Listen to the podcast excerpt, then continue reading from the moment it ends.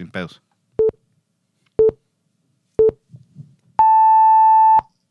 El 8 de diciembre de 1980 le dispararon cuatro veces afuera del Dakota Building en New York a John Lennon. John Winston Ono Lennon. Uno de los crímenes más grandes de toda la historia, siendo que yo soy fan de Beatles y fan de John Lennon. Pequeño tributo. Miller, dale play.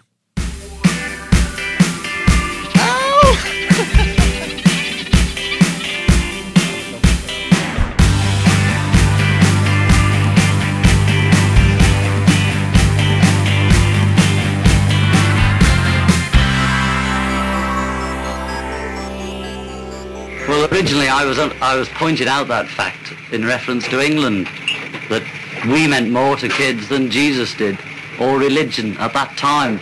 I wasn't knocking it or putting it down. I was just saying it as a fact, and it sort of it is true, especially more for England than here.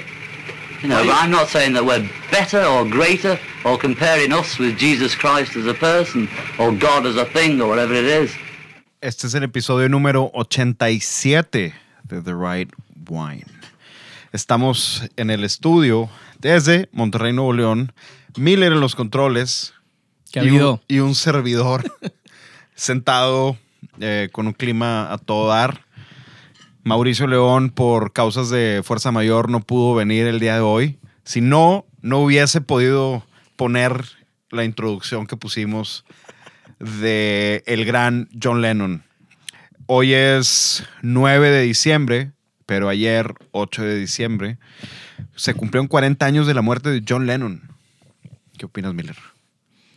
Pues yo nunca fui de los superfans de The Beatles, pero sí entiendo y sé que revolucionaron toda la manera de hacer discos eh, de la época. Entonces, por ese lado sí, sí está bien cañón, la verdad. Lo malo de que no esté Mauricio es que la discusión se va a poner buena.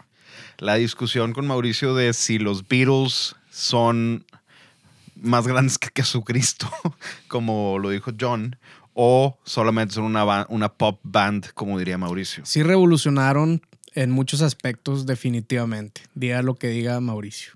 Mauricio, No vino, no puedo opinar. no puedes opinar, ni modo. Estoy viendo el lugar vacío. Me entristece ver el lugar vacío de, de mi partner de dis- Oye, discusión. tó- tómale una foto y la subes. Ahorita la subimos. Pero, ¿sabes qué? Una, una cosa de los Beatles, lo más impresionante, te pueda gustar o no, o les guste o no, yo creo que mucha gente dice, bueno, el, el podcast de Your Favorite Band Sucks, que pueden ver, el primer episodio es The Beatles Suck. y lo primero que hacen es madrearse a los Beatles por tomar música eh, rock and roll de afroamericanos y hacerlo como boy band. Pero yo lo veo eso más como un atributo, como como Chuck Berry y Little Richard agarraron el blues y lo hicieron más rápido y se le llamó rock and roll. Y Elvis no escribía, solamente cantaba canciones de ellos. Los Beatles dijeron, vamos a escribir nuestras canciones de rock and roll y vamos a hacer cuatro personas en una banda y los cuatro vamos a importar. O sea, obviamente los más importantes, como la gente dice, es eh, Paul y John, que creo Sí. que el sábado sale el disco de solista de, de Paul McCartney nuevo, que grabó él todos los instrumentos. Pero bueno, John. Paul, John, Paul, George y Ringo. Pero bueno, John Lennon. Hoy, hoy es un episodio tributo a John Lennon. Viva los Beatles. Yo soy fan. Digo, aparte de la manera de hacer discos y la manera de, de cómo, no sé, cómo, aparte de, de ser una banda. Una, pues, Sí, todo sí, lo que, sí fue un, un parteaguas en, en la industria musical, definitivamente.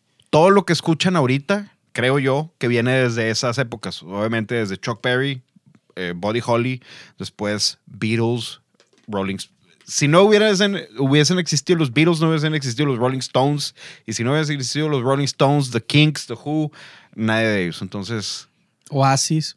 oh, eh, ok, ok, ok, ok, hombre. Ahí sí me, me apoyaría Mauricio. Sí, pa- bueno, eh, Mauricio Miller te está haciendo el favor de, de ser el abogado del diablo aquí. este capítulo lo teníamos, teníamos pensado hablar de cosas bien importantes, cosas que a nosotros nos pasaron en nuestros inicios como personas.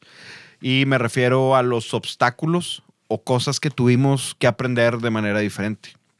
En el caso de, creo yo que yo aprendí de una manera diferente a Mauricio, porque Mauricio es cinco años más chico que yo y la gente que ahorita que, gente que nos escucha, creo que hay gente de 18 años, gente de 20, creo que en el chart de Spotify había gente de 40, 50 años que nos escucha. De- dentro de toda la demográfica, antes, cuando, bueno, si yo, cuando em- empecé a estudiar, no había podcasts, había un videoblog, ahorita cuento esa historia, pero cómo estudió la gente anterior a nosotros, pues ellos estudiaron con, número uno, agarrando el libro y sin saber, sin tener una guía, lo que hacían era, pues, el compendio, que es lo primero que viene, alfabético, Alsacia. Bueno, pues me aviento Alsacia. Y luego Borgoña, y luego Burdeos, y hablando como de un compendio. Y no sabes qué es lo que te sirve o no.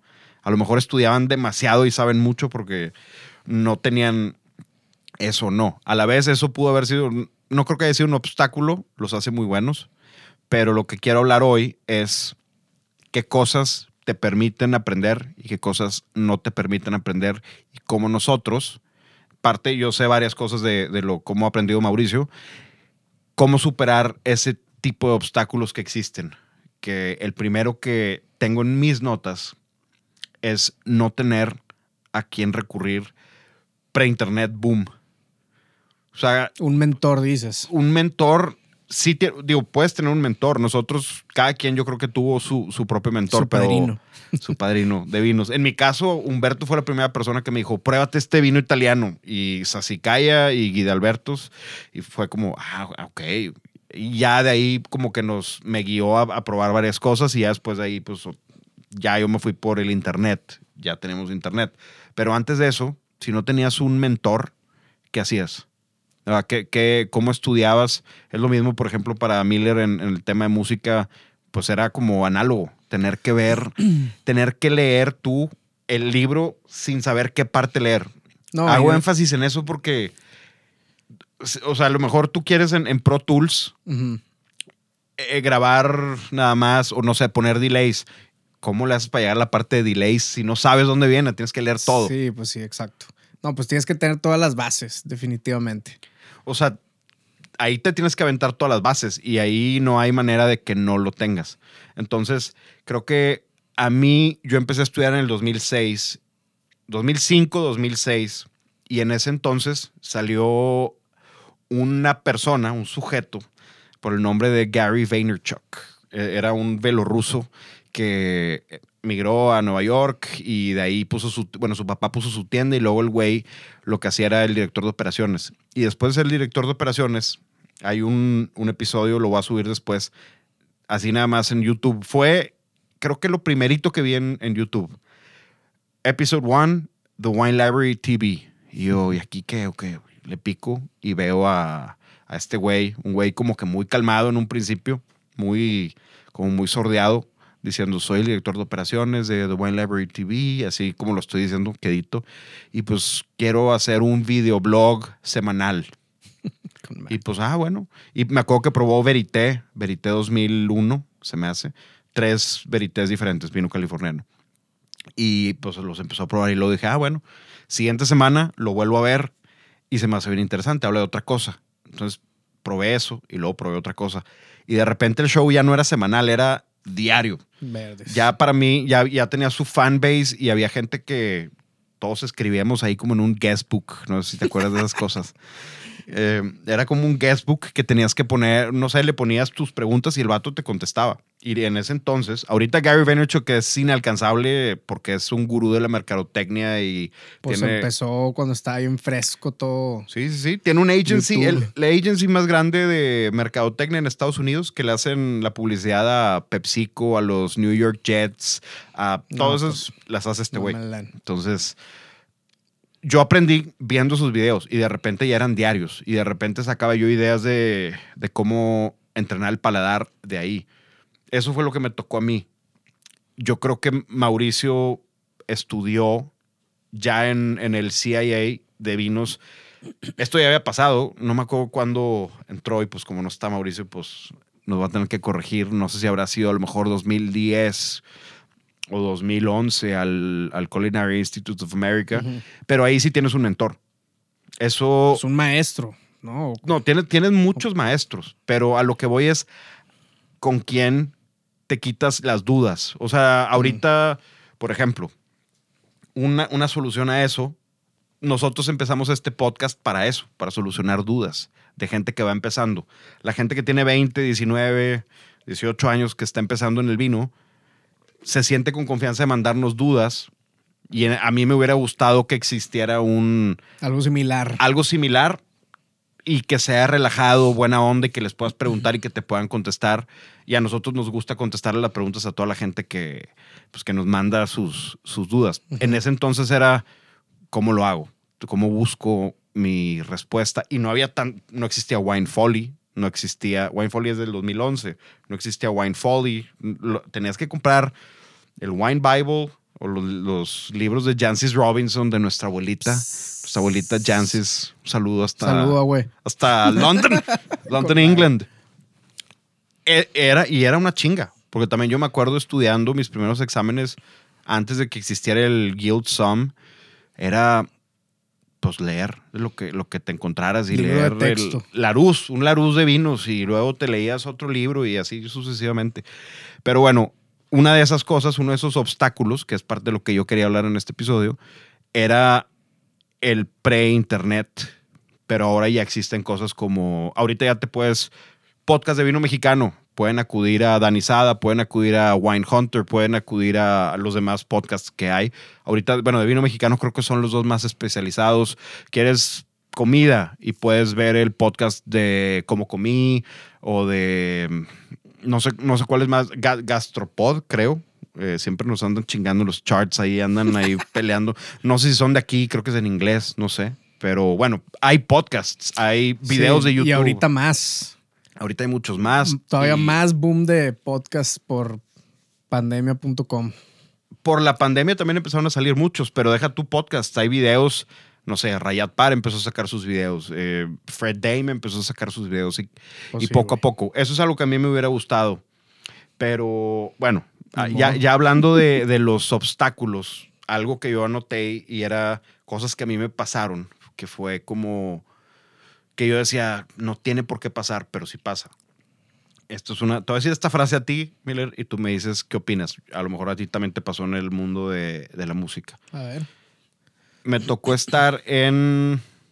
Hace, creo que fue el 2012, haciendo una chamba de piso, o sea, somelereando en Pangea un fin de semana. Y gente de que, ¿tú qué? ¿Quién eres? O sea, Chamorro. o sea, traía traje y, y bien rasurado y todo. Y yo, ¿qué vino se le ofrece? Gusta con el pato esto y de que tráeme al sommelier. Sí, que tú, tú todavía pestes alcohol de ayer. Ah, huevo. Ah, probablemente. y yo, no, yo soy el sommelier. Yo, yo vine aquí especializado. Eh, y así me veían con cara de, este pendejo, ¿quién es este huerco? Y luego ya les, les hace sentir como confianza, te confían y, ya te terminan comprando una buena botella. Me acuerdo que esa vez, una de esos, fui dos fines de semana seguido y de ahí saqué un mega cliente porque un vino le salió corchado y me acuerdo que era un vino gringo de los que yo vendía en ese entonces. En específico, era un Hourglass Estate, que en, en restaurante pues cuesta el doble. Y me acuerdo que me dijo uno de los capitanes, oye, dice que está corchado el, el tal señor. Y ya lleva tres botellas. Entonces yo decía, qué chingón que lleve tres botellas, pero no puede estar acorchado, claro que no. Voy con él, me sirvo un poquito, le digo, oye, yo soy el sommelier, disculpe esto, a ver, déjame probar. Me dice, ¿verdad que está malo? Y le digo, híjole, eh, ahí con la pena, pero la verdad es que el vino está bien. Lo único que le falta es un poquito de aire y, y el güey como que se me queda viendo y me dice, ¿tú crees que le falta aire? Yo sí, le falta aire. Bueno, le traigo un decanter. Lo decanté. Ese señor me, me dijo, dame tu tarjeta. ¿Tú vendes estos vinos? Yo sí, dame tu tarjeta. mañana mismo te mando un mail. ¿Cuáles más tienes? Tal, tal, tal, tal, tal. Ay.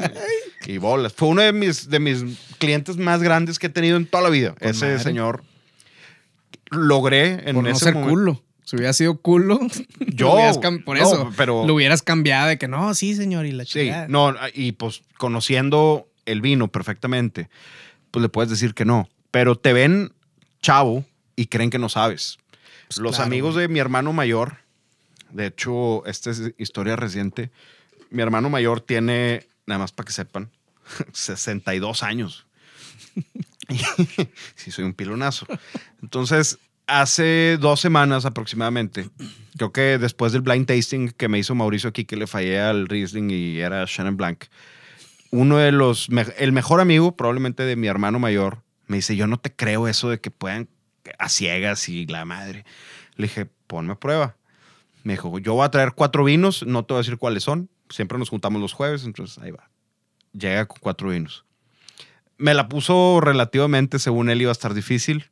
La neta era relativamente fácil. Uno de ellos era mi vino.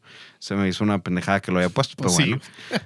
Porque dije, hijo, si le fallo el mío, Sí, si le fallabas al tuyo, ahí sí ya era de que no, este güey es Me- puro me- bluff. mejor me voy a Este güey es me- puro bluff. me voy a dedicar a vender chicles mejor. Dije, ok, ok, el primero fue un Ribera del Duero, el segundo fue un Malbec, el tercero fue eh, Malbec argentino, el, el tercero fue el mío, después fue un vino de Parras. Y se los, se los dije por el método deductivo y el güey como que dijo, ah, es que yo no, yo no creía ni cuando iba a restaurantes que los que la gente le huevo. pudiera atinar a qué sabe y la madre y como que ya le empecé a explicar y pues me, me dijo Ah, el- sí estudiaste, ah, cabrón. me dijo, me dijo, sí, sí, ¿a, a poco sí es Creí que nada más pisteabas. exactamente? Y, y al final se fue diciéndome, no, yo pensé que eras puro pedo. Pues sí, güey. Esto fue hace tres semanas. Y llevo 15 años dedicándome, madre. 15 años dedicándome a esto. Y el güey, Pero bueno, qué bueno que ya te cree ahora sí. sí, en un principio a mí me tocó también cuando, cuando yo estudié esto, picharle la idea a, porque cuando yo le dije a mi mamá, mamá, me voy a hacer sommelier, me dijo, estás pendejo, ya te gastaste en la UDM Sí, esto. que mijito, eh, de que- chingada madre. No. y mi hermano me tiró el paro, pero le tuve que hacer un pitch como si fuera Shark Tank. Pues claro. Llegué y le dije, no, mira, sommelier, esto y esto. y esto". ¿Qué? "Eh, bueno, ándale, ándale. Ya después, en un principio, pensaban que era mesero, no tiene nada de malo ser mesero, y yo decía, no, sommelier, puros vinos. Ah, bueno, quién sabe. Y puedes vivir de Sí, vender quién vinos. sabe, exacto. Sí, No, puedes sabe. vender de vender vinos, vivir de vender vinos y yo eh, creo. Ahí, En teoría. en teoría sí se puede o no. Hay Pero- gente que vive de eso. Bueno, ahora sí ya vemos, nos podemos eh, decir, bueno, Mauricio y yo ven- vivimos de vender vino y de tomar vino y de hablar de vino. Ahora hablamos de vino en este show. Que por cierto, ahorita estoy usando la copa de Pinot Noir para probar los vinos que nos mandó Leo de Cielito Wine. Mauricio no los pudo probar, pero estoy probando el Sauvignon Blanc y el Pinot Noir que nos mandó. De Marlboro. Mamalón. ¿Qué tal, Miller? Pruébalo. El Sauvignon Blanc. Mamalón. Marlboro. Fresquito. Está, está bien, bien fresco, ¿no? Sí, y está con madre. le pedía a Leo cuando me dijo que me iba a mandar como los specs de cada vino. Le dije, no me los mandes. Te voy a dar yo mi review. Primero te vamos a dar nuestro review y ya después nos dices cómo lo hiciste para ver si teníamos algo de razón o no. A ver. Está súper frutal, súper aromático. Digo, Sauvignon Blanc de Nueva Zelanda. Nada, yo creo que es de los top 5 vinos más aromáticos que existen. Sauvignon Blanc y luego de Nueva Zelanda. Entonces, muy buena chamba. Chingón. Y estamos usando la copa Performance de Pinot Noir, que la pueden conseguir con nuestros amigos de Prompti, aquí en Monterrey. Tienen envíos a toda la República. Y como buena noticia, las primeras personas, 15 personas que utilicen el código The Right Wine en Prompti por direct message o por teléfono, se van a llevar un 20% de descuento en todo lo de popó. ¿Qué tal? ¿Qué tal? Mamalón, está chingón. Uf. Hay cosas que ya tienen descuento, entonces en lo que ya tiene descuento se van a llevar un 10. Pero lo que no tiene descuento, por ejemplo, estas copas de Pinot Noir Performance, que están espectaculares, las copas que usamos la vez pasada, Syrah, están increíbles. Yo creo que el, el Decanter Performance es una belleza. Primeras 15 personas que digan The Right Wine se van a llevar un 20% de descuento. Regalos Pronto. navideños. Exacto, para eso sirve. Y esto va a salir, bueno, esto ya está saliendo el viernes, viernes, no sé qué fecha es, pero, Yo tampoco. pero bueno, Este viernes. muy bien. Y ahorita vamos a probar el, el Pinot Noir. Pues está muy bueno, Leo. Felicidades. Gracias para empezar por mandarnos los vinos y tomarte la molestia. Muchas gracias. Gracias a- al buen Leo que está allá en New Zealand. New Zealand. Cuidado kiwi. con. Que, que es un, eh, un kiwi. Que de hecho huele a kiwi. Es parte del, del Sauvignon Blanc de, de Nueva Zelanda. Con madre. Mm. Otro reto, porque es un reto, no es un obstáculo. O sí, digamos que es un reto slash obstáculo. El- aparte de que te ven chavo, te tratan como chavo. Sí, ándale, ándale, ándale, ándale. eh, tráeme esto. Otra cosa, en este mundo, a mí se me hace muy importante que, no sé si hayas escuchado la frase de cómo te ven, te tratan. Pues sí, Entonces, obvio. normalmente hace mucho, hace, y creo que hasta, hasta la fecha, pero hace 20 años, un sommelier 100% lo veías de traje, el, traía su tastebán, traían chaleco, casi creo que guantes y... eh, Impecable. im- impecable. Nada que ver como nosotros nos vemos Como ahorita. Que parece que, hijo, Yo hasta descalzo, en chores, camisa de tirantes. que seguimos en pandemia. No, antes era, si no te veo como una persona muy elegante, no te creo. Y, y ahorita ya en Estados Unidos te topas en California, te topas en Nueva York, tributo al buen Mauricio León que no está con nosotros ahorita. Eh, te topas en Londres, en cualquier lado, un sommelier y te topas un güey en una camisa manga corta, tatuajes, las greñas largas y ni siquiera tienen el título de Master Sommelier o la madre. El güey sabe más que cualquier persona de vino que conozcas. Ese tipo de personas. A mí, a mí me pasó en, en Napa, en Press, en el restaurante, que es un restaurante que te gustaría de steak. O sea, es un steakhouse, el mejor de todo Napa. Tienen la mejor carta de vinos. Tienen napas de los 70s, 60s, 50s. Creo que ahí me tomé un Inglenook de 1959 Pum. y un B&B de George Latour del 6-1. Y el sommelier era un güey que andaba con una camisa como la que traes tú, una camisa de botón, remangada, tatuajes, el pelo así ahí para atrás, así como Dios le dio a entender al güey. Y yo, yo como que lo veía y decía, pues me imagino que es el dueño. Porque no me imaginaba que... no viene que- uniformado, dices. Ajá, no viene uniformado. Dije, pues ese güey es el dueño, a lo mejor.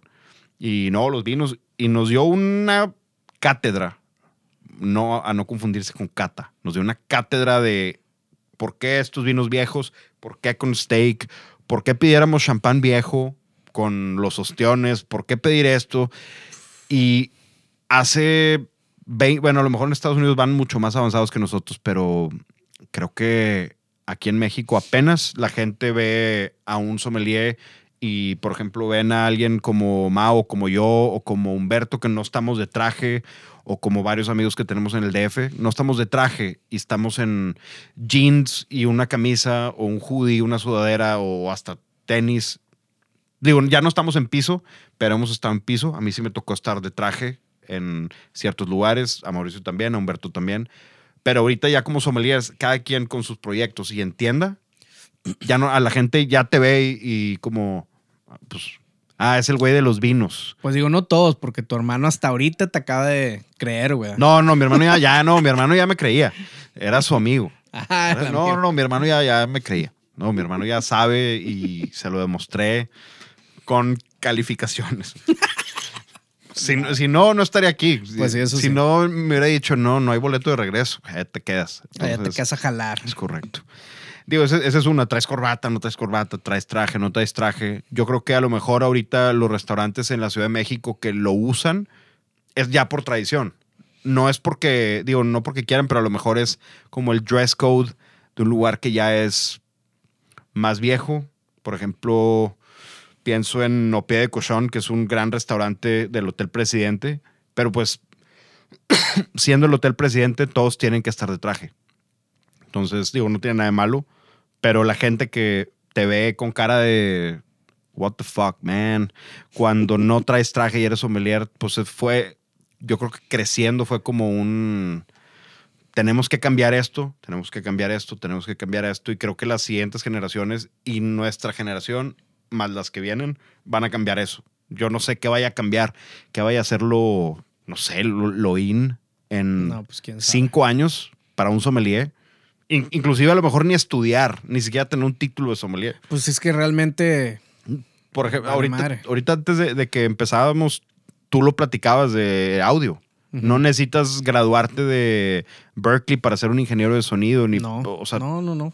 Digo, sí te ayuda si le sacas provecho, porque también puede ser totalmente lo mismo si no le echas ganas, ¿no? O no andas buscando tú eh, expanderte en, diferentes técnicas o esto o lo otro. O sea, tú tienes que rascarle, no nada más ir a la escuela y sacar buenas calificaciones, ¿no? De hecho, mis calificaciones no estaban tan buenas, pero yo me la pasaba dentro del estudio siempre, o sea, jalando, ¿no? Entonces, aprendes de ese pedo, ¿no? Y también regresando a lo de la etiqueta, de que la manera de vestirte, y que estábamos hablando de John Lennon, en ese entonces también los ingenieros de esa época llegaban en traje a jalar. Eran casi como científicos. George Martin. O sea, sí, sí, sí, casi eh, científicos, ¿no? y ahorita pues ya nada que ver con ese pedo. He aquí, veme a mí. Exactamente. Quisiera que vieran la foto. Al ratito voy a subir la foto de, Miller, pero es cierto, llegaba. Llegaban en traje. Llegaba George Martin y, estaba de traje. O en su caso, Sinatra, digo, era crooner y tenía que andar de traje. Los Beatles andaban en traje y después dijeron: A la chingada, vamos a vestirnos de Sgt. Peppers y luego vamos a vestirnos de. Al final, no sé si te acuerdas de, o la gente que nos escucha se acuerda de la última época de los Beatles, el 69, 70, cuando se deshicieron el video de que están en el, rooftop de Apple Records, cuando tocan la de Don't Let Me Down, Get Back, ya están McCartney con una barba enorme, está Lennon con un abrigo ahí de peluche, familia peluche y las greñas acá. Entonces, digo, también aplica totalmente para eso. Se aplica 100% como... Y los virus rompieron eso y bandas, por ejemplo, que rompieron eso antes que los Beatles. Estoy tratando de pensar. The Who. No, pues. O sea, The, Who empezaron vistiéndose totalmente de una forma diferente. A los, los Beatles usaban traje, pero The Who usaba, no sé, un traje con el Union Jack, o sea, la bandera del Reino Unido, más locochón. Y es, eh, digo, eso se traslada como a esta época de cómo la vestimenta cambia, la manera de acercarte al cliente también que yo creo que es como un reto ahorita. Antes era, sí señor, ¿cómo le va señor? Todo, muy tieso. Yo creo que yo, inclusive hace siete años sentía que la gente que estaba en servicio de vinos estaba súper tiesa. O sea, muy mamerto el pedo. Muchísimo. Y te, no, este es el vino y este es esto y esto es lo otro. Y, muy mamerto, güey. Pero no había plática y yo me acuerdo, creo que en un examen, creo que fue en Anaheim, me, ahí fue donde decidí soltarme. Dije, ya, si no paso por ser yo, pues chingue su madre, Entonces lo, lo, que hice fue, nada más fue, llegué a la mesa y, gentlemen, my name is Diego, I'm your host tonight. Uh, would you like some champagne? Uh, would you like me to nana? Y todos como que, órale, che mexicano y y llegó y pues, ¿qué van a querer pistear o qué pedo, raza? O sea, se sintió, se sintió más buena vibra. Y bueno, yo sé que no fui yo como un pionero. Yo sabía que había muchos mentores míos que tenían esa vibra. Darius fue uno de ellos. Que hablando de Darius, le decíamos el bien porque estuvo enfermo eh, todo el año. Hablé con él hace como dos semanas y ya está mejor. Pues estuvo enfermo el, buen Darius, que él fue mi mentor, el que me dijo, la estás cajeteando. Vente, mira, a, ver, mijito. Le tienes que entender a esto, esto, esto. Mira, los exámenes van a ser así, así, así. Necesitas mejorar en tu tasting esto, esto y esto. Con madre, eso está bien chingón, güey. Y eso es algo que no había antes. Eh, y esto me va a llevar al otro tema que son los famosos gatekeepers.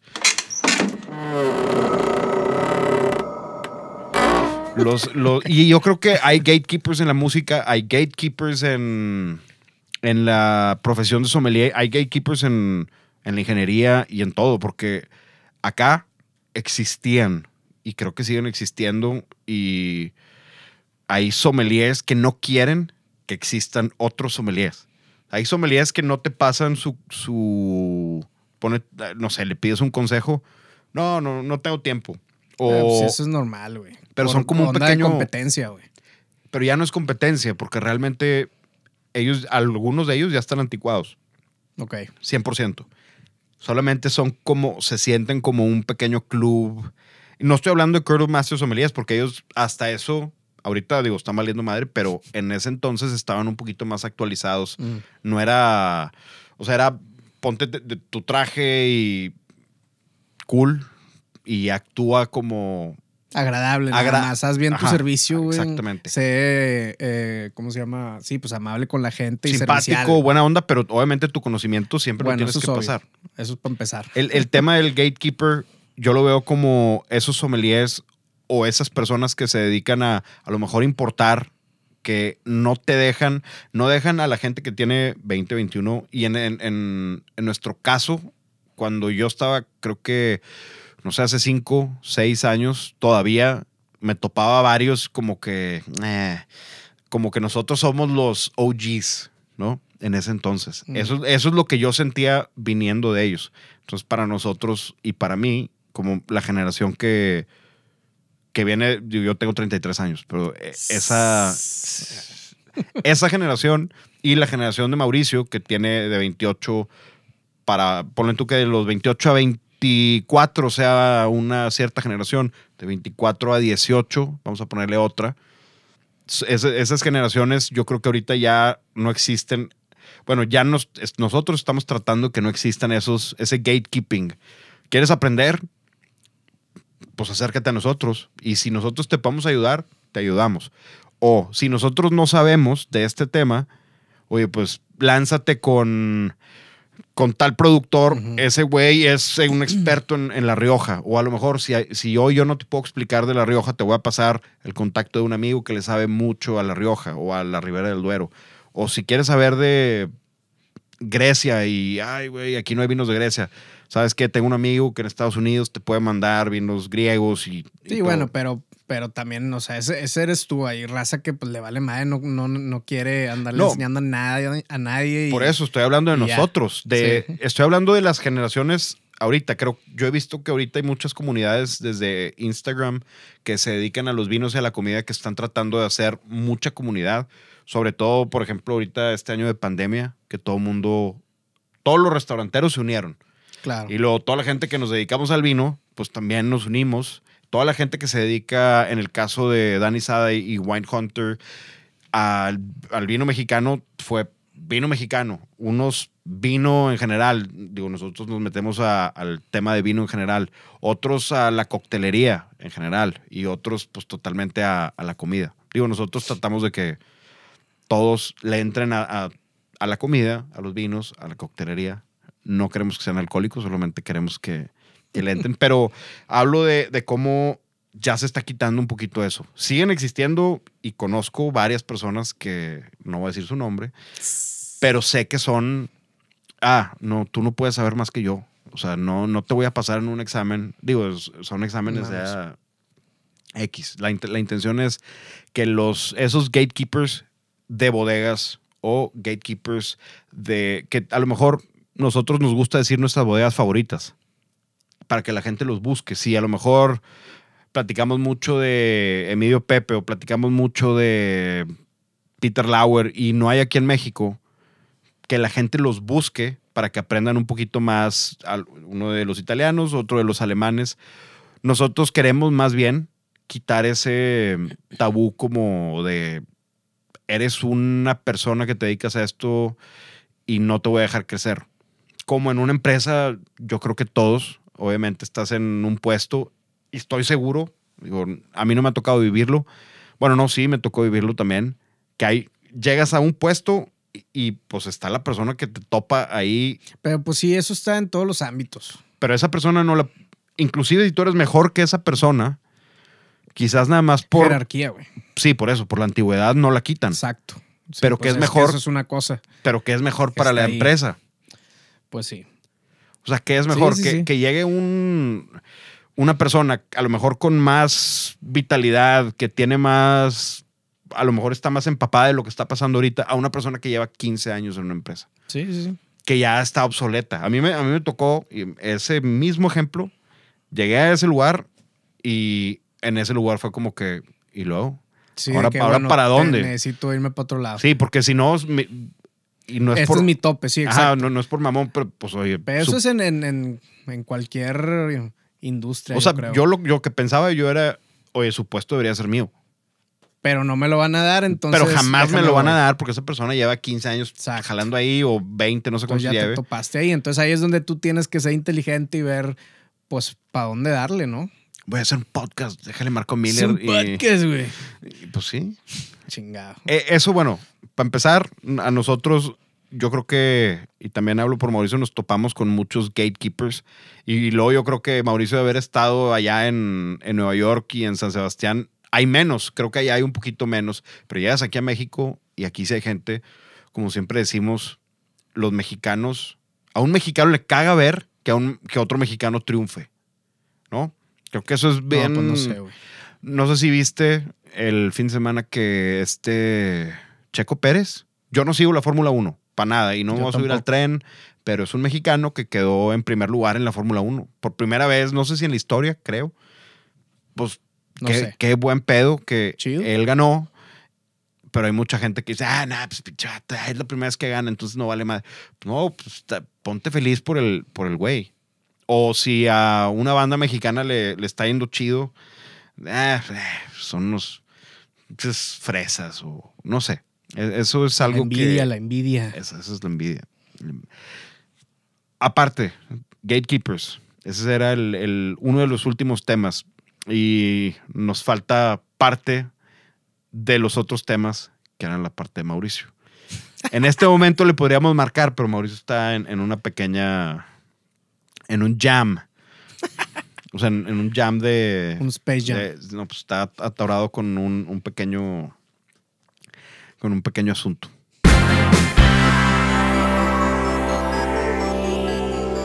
Por último, yo creo que hay ot- otra cosa que fue lo que a mí, es más, a mí me hizo quererlo todavía muchísimo más, pero que es algo que la gente de nuestra industria se topa con ello diario. Y lo que platicamos al principio de, de la prueba que a mí me hicieron es, esa carrera no te va a llevar a ningún lado. Con esa, eh, en esa carrera te vas a morir de hambre. En esa carrera no vas a poder mantener una familia. En esa carrera, ¿qué es? Eso no es una Vas a carrera. llegar a doble A. Ex- Tienes un one-way ticket a Alcohólicos Anónimos. Pero a mí, yo sí lo he vivido y me ha tocado ver, no, no lo de Alcohólicos Anónimos, pero me ha tocado ver que a mí me lo dijeron muchas veces, ¿cómo? Vinos. Eh, y luego que ahí, ¿cómo ganas dinero de los vinos? No, pues vendes vinos. ¿A poco la gente toma vino? Hay gente que a la fecha todavía no conoce que pues existe toda una industria Claro. que aquí en México va creciendo, creciendo, creciendo, creciendo, creciendo y creciendo. El tema de la cerveza creció mucho, cerveza artesanal.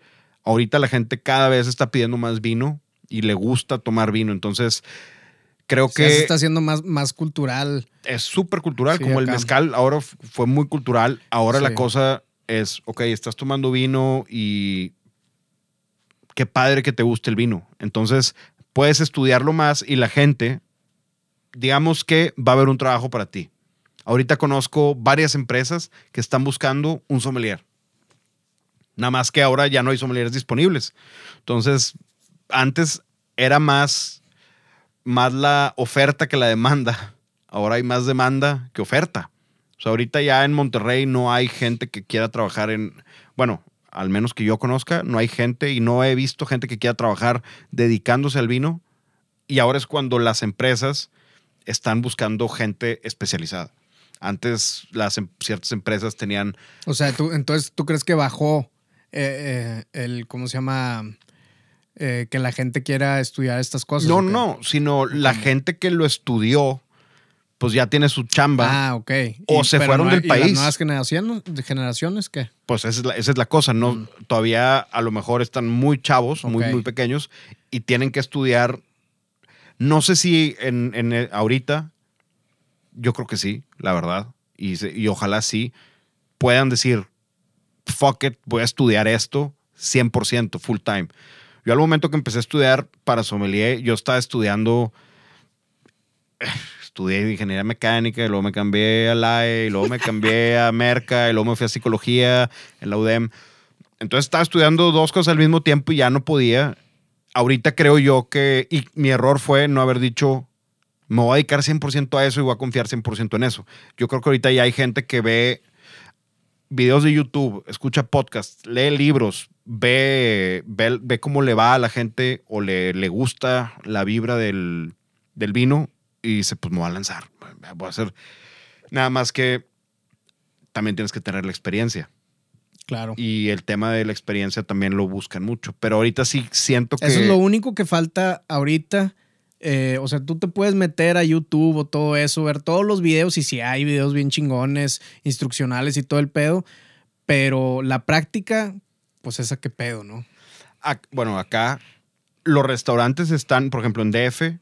Yo creo que fue 2011, 12, 13. Tres años seguidos me estuve yendo al DF en muchas ocasiones. Estuve yendo a Puyol, Rosetta, Quintonil, diferentes restaurantes a hacer prácticas.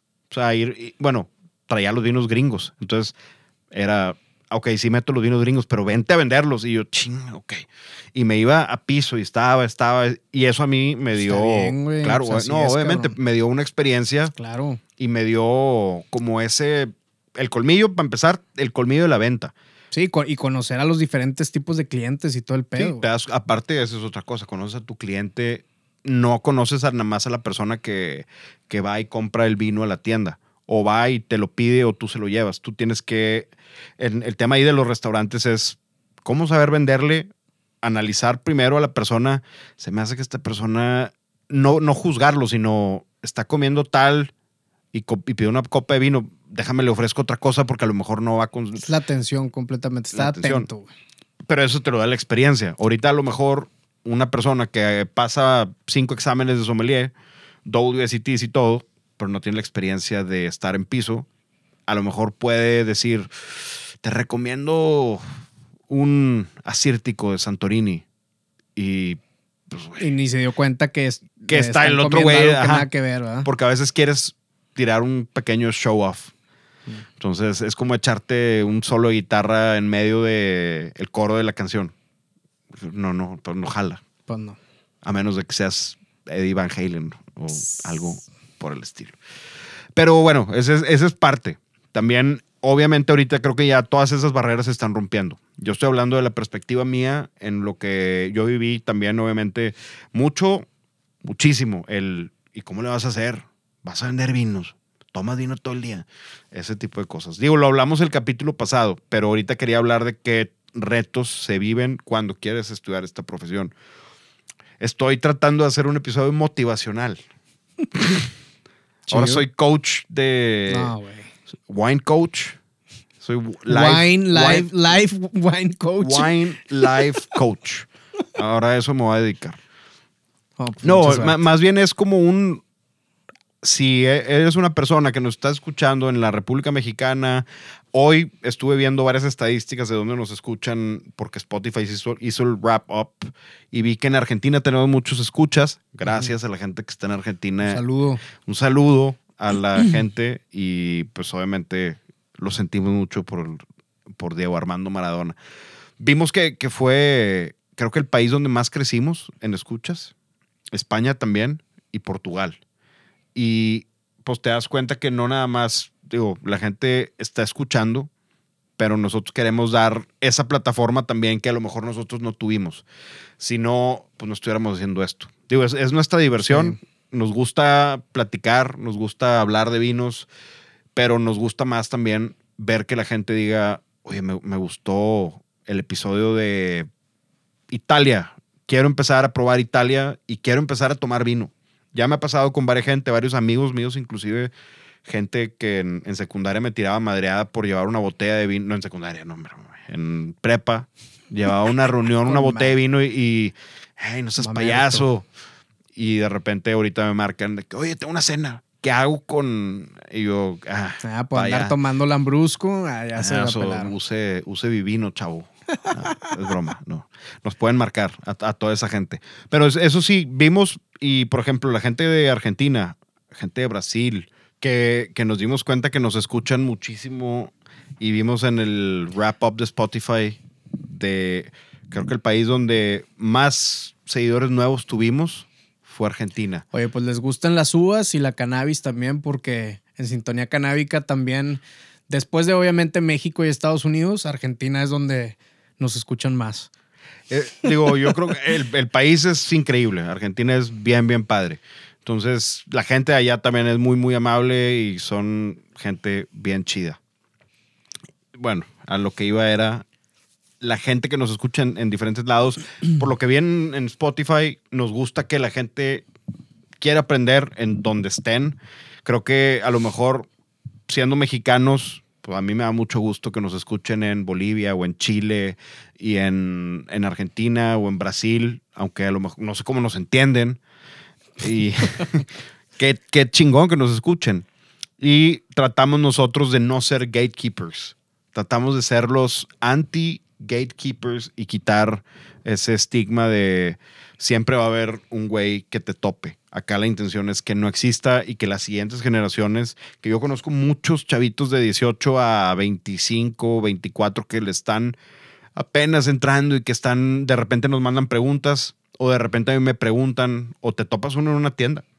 Hace, no me acuerdo hace cuántas semanas, pero estaba en The Little Wine Market y creo que estaba esperando que Mauricio bajara y estaba por ahí Humberto también y de repente era viernes y se empezó a llenar.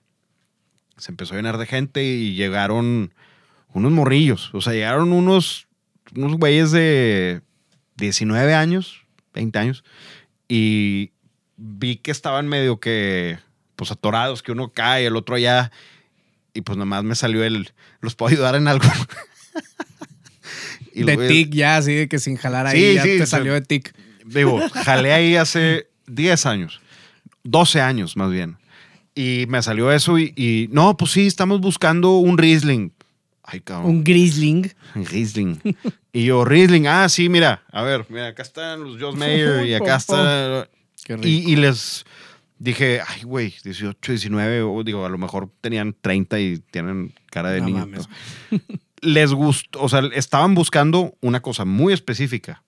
Ya es diferente a mis 18 años, yo no estaba buscando Riesling, estaba apenas aprendiendo y A tenía los una 18, Yo lo que veía era el precio y los litros.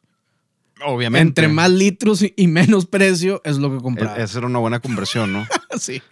Acá no, acá era, ok, tienen que ser los mejores 500 pesos o 400 por esos 750 mililitros que me voy a gastar. O sea, esos 500 pesos Sí, por no, esos pues- 750 mililitros tiene que ser, cada centilitro tiene que valer la pena. Sí, a esa edad no, ni de pedo. yo. Pero esos- No esas, esas son algunas de las cosas con las que nos topamos y creo yo que si nos están escuchando, donde nos escuchen, esto es bien recurrente. Todo esto de eres un chavito y no te creen porque estás chavo, porque dicen, creen que también, esto es otra cosa, la gente cree que el vino nomás es para señores, mucha gente. Hablo de, de gente ya mayor. Creen que solamente ellos y quizás sus hijos sus hijos tienen 60 años probablemente. Entonces, estas generaciones ya están rompiendo con eso de, de los vinos, de, ah, son para señores. Entonces, yo creo que ya en un Es que restaurante... porque, porque la cultura está cambiando. Sí, no, y, y los restauranteros están haciendo una muy buena chamba de tener buenas cartas de vinos y tener buena, buena Ya oferta. hay más variedad. Sí, porque si no tuvieran eso, pues Ya ¿Qué llegan hacen? mejores cosas, si no, pues sí. Exactamente. Pero esperamos que este episodio haya sido un poquito de inspiración a todo lo que les hayan dicho, creo yo, y, y mis, quiero que, que sea como mi statement, todo lo que les hayan dicho de no se puede vivir de eso, bullshit. O sea, no, sí se puede.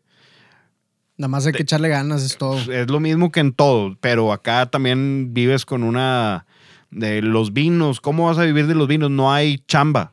Sí hay. Es más, ahorita hay muchos negocios buscando gente Sí. para trabajar en No, y si no te la inventas, no, no hay pedo. La ¿Haces es- algo? Sí, estarte moviendo. ¿Te gusta el vino? Vete al Valle de Guadalupe a, a hacer vino con, con la raza allá. Son raza bien amable, son gente que te recibe con las manos abiertas. Tengo una amiga que recién se fue para allá, no sé cuándo, creo que hace tres meses, y ella vive ahí, creo que ya se quedó a vivir ahí. Entonces, si alguien está buscando vivir del vino, trabajar el vino, yo creo que esos pequeños bumps son como, ¿sabes qué? Pues a la chingada. Si quieres, lo puedes, más de lo que como dicen, si quieres, puedes. Sí, y es no quitar el dedo del renglón.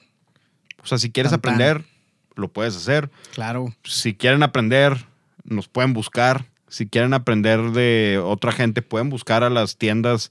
Hay aquí en Monterrey, creo que cuatro o cinco tiendas de retail que tienen catas como The Little Wine Market, Vinoteca, Castellana. Todos ellos tienen sus, sus catas. Entonces, maneras de aprender hay. Claro. Chamba también hay. Y si no hay, invéntate una chamba. Es correcto. Entonces, es un pequeño mensaje de aliento para todos mientras nos vamos al fin de semana. Ya va a ser casi Navidad. Creo que el siguiente episodio va a ser un episodio muy padre. Vamos a tener invitados de lujo. Invi- Así. Invitados de lujo. y creo que pues va a ser la posada grabada, básicamente. Con madre. Mm, Digo, aquí el que tiene que dar permiso eres tú. No, pues no creo que se ponga peor que la vez pasada, entonces, o quién sabe. No, que el episodio 15 puede ser como el episodio 15. No, pues está bien, no pasó nada. Muy bien. Hasta ahorita todavía no ha caído una sola gota en la alfombra. Eso es lo que me impresiona. Sí, yo no entiendo. Eso es lo que no sé. pero Una cosa bien importante, ahorita, ya que están escuchando esto en viernes, pueden estar comprando hoodies en diferentes tallas y pueden estar comprando t-shirts de nuestra frase favorita. Contiene sulfitos. Pum. Trademark. Eh, y pueden, pueden comprar merch. Próximamente viene, ahí vienen los Yetis, que ya se mandaron a hacer también. Y el otro día estuvimos en un podcast con la gente de Negro Pasión y hay unas batas que están chingonas. Con madre. Si alguien quiere una, una bata de así de seda que diga The Right Wine, eso es bajo pedido. Porque creo que sí cuesta. De una, de una para regalitos navideños. Regalos navideños y pues para lo que dura el invierno en Monterrey, yo diría que sí se compren un hoodie. Las Claro, t-shirts, las Desde ahorita ya se puede usar. ya lo pueden ir pidiendo. Perdón por mí. Ya lo pueden ir pidiendo. Entonces, chequen la página de Prompti, que es prompti.mx. Ahí van a encontrar todo lo de Riddle. Acuérdense, ese 20% de descuento a las primeras 15 personas nada más, ellos los van a contar. Y lo que tiene descuento solamente 10% de descuento. Las redes sociales de Miller son Sintonía canábica. At Sintonía canábica en Instagram. Y las redes sociales de Mauricio son at León y at The Little Wine Market. Las del show son at The Right Wine Podcast y at Diego de la P. Ahora sí se pueden meter a negropassionshop.com y slash The Right Wine y pueden comprar toda nuestra merch. Ahorita como pueden oír nos estamos despidiendo con Starting Over de John Lennon. Gracias por toda la música, John. Gracias por escucharnos, gracias por escogernos. Tengan un buen fin de semana, diviértanse y bye. No time flies so.